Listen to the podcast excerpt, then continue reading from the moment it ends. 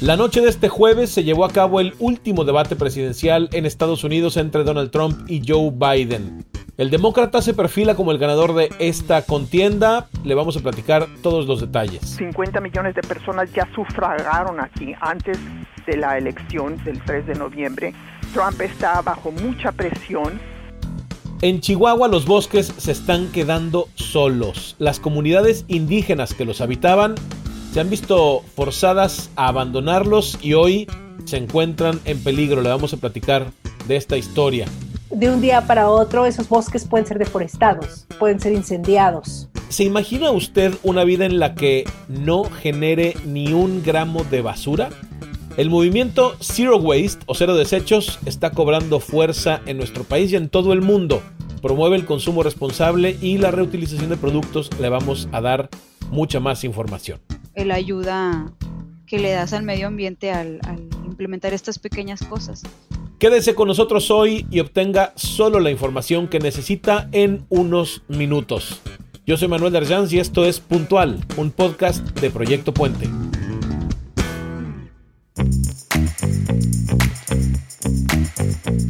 En Chihuahua, en la sierra de Chihuahua, habitan o habitaban las comunidades indígenas, los tarahumaras. Sin embargo, a consecuencia del crimen organizado, estas comunidades han tenido que abandonar lo que por siglos ha sido el lugar en el que habitan. El crimen organizado afecta no solo a las familias que deben abandonar sus hogares, también además está afectando al medio ambiente que está sufriendo como efecto colateral de estos desplazamientos. Para la comunidad tarahumara los bosques representan no solo parte de su cosmovisión, de su identidad espiritual, sino también parte de su economía en parte viven de la explotación de estos bosques, de sus productos, de sus derivados. Pero además son parte muy fuerte de sus creencias y ellos mismos cuidan de los bosques al reforestarlos. Así que este desplazamiento no solo expulsa a comunidades enteras, sino que además pone en peligro estas reservas naturales. Patricia Mayorga es corresponsal en Chihuahua de la revista Proceso. Platicamos con ella para que nos explique este fenómeno. Ella ha trabajado muy de cerca el desplazamiento de estas comunidades indígenas. El desplazamiento forzado en la Tarahumara no es, no es nuevo, ¿no? De hecho, la cifra que se maneja de alrededor de 400 es una cifra oficial que es muy, está muy por abajo de, este, porque hay un subregistro muy grande. Patricia explica que el principal detonante de desplazamiento forzado en esta región está relacionado con el tráfico de drogas. Pero además los grupos del crimen organizado han diversificado sus actividades, como en todo el país. En este caso, ahora también se dedican a la tala ilegal. Para la comunidad los bosques en los que han habitado toda su vida es una parte fundamental de ellos. Viven para cuidarlos y las regiones necesitan de ese cuidado para poder continuar saludables y seguir con su desarrollo. Ellos de manera nata y de manera espiritual y, y demás son cuidadores del bosque, ¿no? Se convierten en defensores natos del bosque y son conocedores de, esta cuestión de la reforestación y de las técnicas para, o sea, lo conocen bien. Platicamos con don Antonio, así lo vamos a llamar para proteger su identidad. Él es un indígena rarámuri que fue desplazado de su comunidad en 2015. Dos de sus hijos fueron asesinados, así que decidió salir huyendo a refugiarse en otro lugar con su familia. Dejar los bosques sin duda fue muy triste para él. Nuestra comunidad pues es un 80% forestal. Sabemos que ahí, o sea, nuestro trabajo principalmente era la cuestión forestal, ¿no? Porque pues ahí pues, teníamos un trabajito en la área corta de los trabajos en administración, de cómo llevar el control de los bosques, ¿no? De cómo cuidarlo en este caso más que nada, porque ahí implementábamos ciertos programas para el desarrollo del mismo tejido, ¿no? En este caso, porque es tejido forestal. Teníamos permiso de aprovechamiento, pero siempre lo hacíamos conforme a, los estudios astronómicos, ¿no? Para que no se sobreexplotara. La región que antes habitaban don Antonio y su familia ahora está en poder del crimen organizado, quien de manera desmedida y sin cuidados de reforestación están acabando con las áreas naturales que antes los indígenas tanto cuidaban. Las autoridades, afirma, poco hacen por darles la oportunidad de regresar a su comunidad. Ellos dicen que la sierra no pasa nada, o sea, pues porque nunca se han metido, entonces yo creo que es importante que ellos analicen pues qué, qué se tenga que hacer, entonces pues que cumplan. Telma Gómez, editora en México de la plataforma informativa Mongbay Latam, la cual está orientada a brindar información ambiental y de conservación, explicó que las comunidades de la sierra realizan un trabajo de manera forestal, es decir, extraen, pero le compensan al bosque lo que le quitan. Monitorean que no haya incendios, eh, ellos mantienen el bosque con condiciones adecuadas para que no haya plagas, eh, y muchas veces también ellos eh, se encargan de reforestar o de hacer acciones que permitan al bosque recuperarse, que, que, tenga una recuperación natural. Con estos desplazamientos nada de esto está ocurriendo y tal vez las consecuencias no se noten tanto de momento, pero a la larga los daños van a ser desastrosos. El hecho de que las comunidades estén siendo desplazadas de su territorio, pues además de tener un impacto directo en la vida de la gente, en la vida de las familias, en la vida comunitaria, tiene un impacto a nivel ambiental, eh, sobre todo en estas comunidades que hacen manejo forestal, que hacen un manejo forestal sustentable.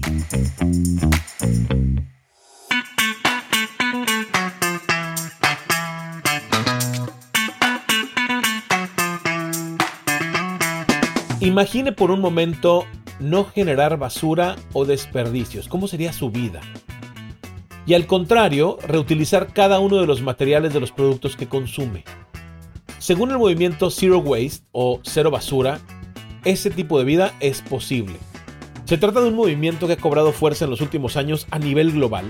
Cada vez son más personas interesadas en cuidar el medio ambiente y para ellos ningún esfuerzo es poco y todo empieza con las decisiones que se toman al comprar.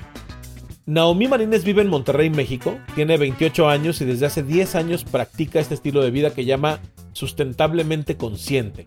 Primero en casa de su abuela, donde vivía antes de casarse, y ahora con su esposo y sus dos pequeñas hijas. O basura los lunes y los viernes.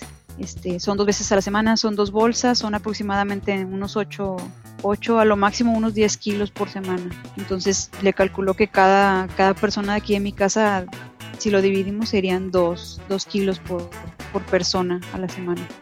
Si dejamos de comprarles van a dejar de, de generar este... De acuerdo a cifras de la Secretaría del Medio Ambiente y Recursos Naturales, cada persona genera en promedio diario 1.2 kilos de basura, es decir, poco más de 8 kilos a la semana.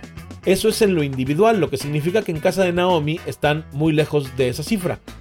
Naomi tiene una pequeña de 4 años y una bebé de 9 meses no tiro un pañal, no he tirado un pañal desde 2018 que empecé a usarlos con mi primera hija. Y los pañales son el mayor contaminante y sobre todo tardan años, hasta 400 años en degradarse. En su casa se recicla todo el material, cartón, plástico, latas, aunque trata de no consumirlos, pero lo que consume lo recicla.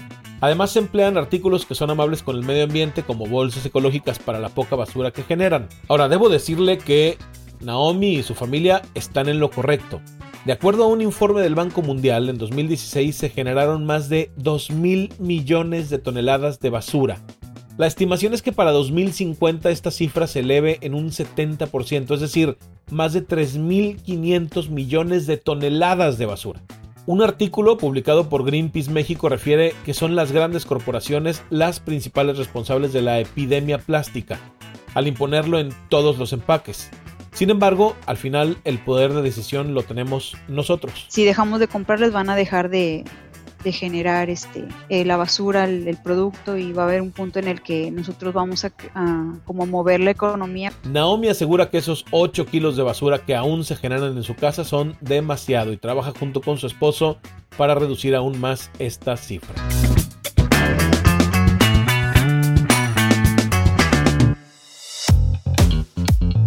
Bien, y este jueves se llevó a cabo el último debate presidencial entre Donald Trump y Joe Biden rumbo a las elecciones del próximo 3 de noviembre, ya en unos días.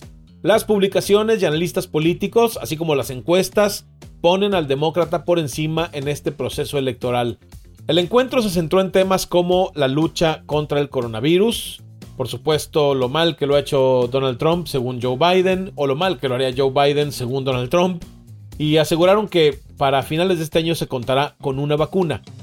Dolia Esteves, periodista en Washington, estuvo en entrevista en la emisión de esta mañana de Proyecto Puente, donde realizó un análisis que nos ayuda a entender este debate y el proceso electoral que atraviesan los Estados Unidos. Trump, quien va pues rezagado en todas las encuestas a solo 11 días de la elección, usó el foro para repetir los ataques infundados y fabricados sobre las finanzas de Biden.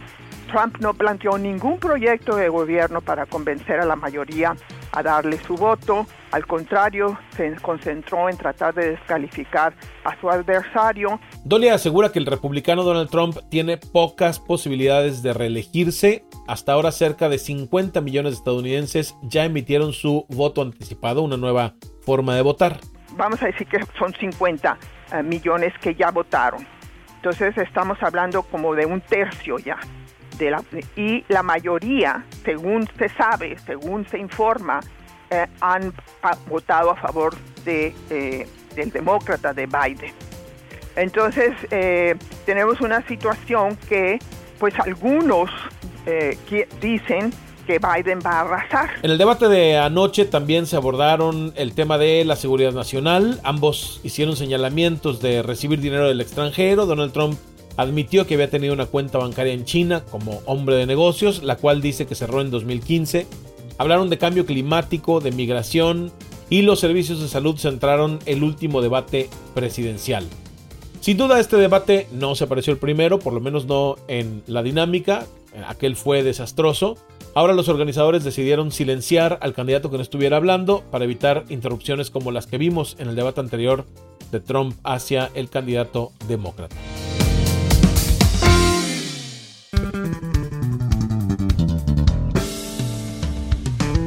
Bien, pues esta es la información que usted necesita el día de hoy. Le agradezco mucho que nos haya acompañado. Gracias a todo el equipo de Proyecto Puente, en especial a Natalia de la Rosa en la producción, a Anaís Dávila en la edición de este episodio. Yo soy Manuel Darjans, que tenga usted un excelente fin de semana. Hasta el lunes.